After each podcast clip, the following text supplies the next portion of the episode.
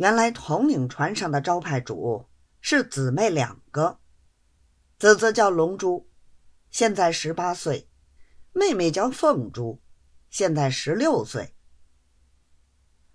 他二人长得，一个是沉鱼落雁之容，一个是闭月羞花之貌，真正数一数二的人才。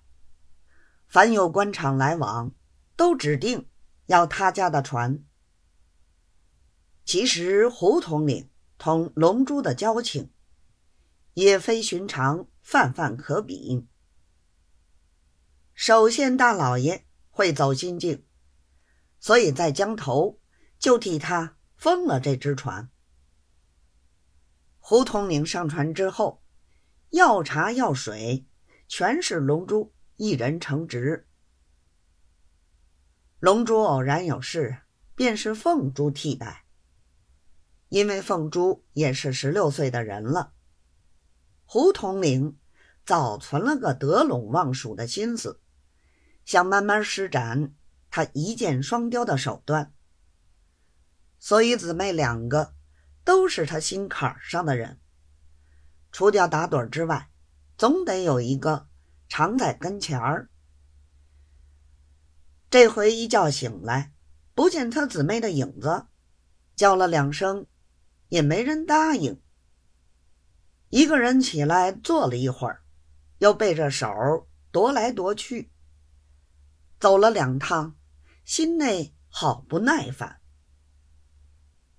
侧着耳朵一听，恍惚老远的有划拳的声音，又听了一听。有个大嗓儿在那里唱京调，唱的是乌龙院。刚唱到“我为你盖了乌龙院，我为你画了许多银”两句，一时辨不出谁的声音。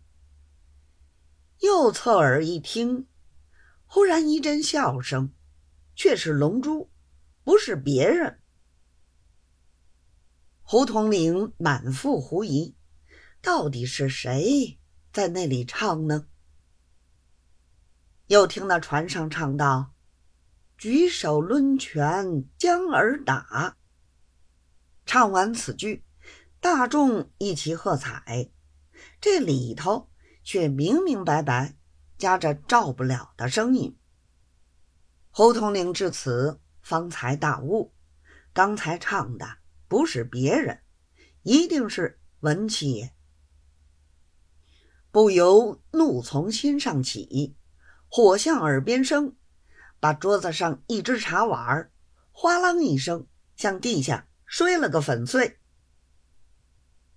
又停了半晌，还没有人过来。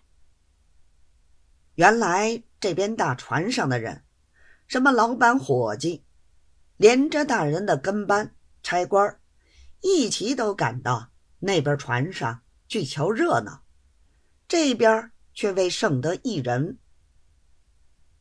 胡统领此时大发雷霆，真按捺不住了，顺手取过一张椅子，从船窗洞里丢了出来。幸亏隔壁船上听见响动，赶出来一看，才晓得统领动气。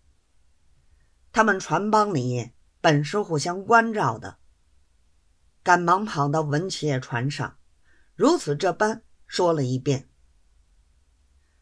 大家都吓昏了，照不了平时被东家如虎，一听此信儿，忙着叫撤台面。无奈文七爷多吃了几杯，便嚷着说：“他们当统领的好玩。”难道我们当随缘的不好玩吗？一面说，一面伸着两只手，把龙珠姊妹两个的衣裳按住。后来被龙珠说了多少好话，把凤珠留下，才算放他。文七爷还发脾气，说龙珠是统领心上的人。你们这些烂婊子，只知道巴结大人把我们不放在眼里。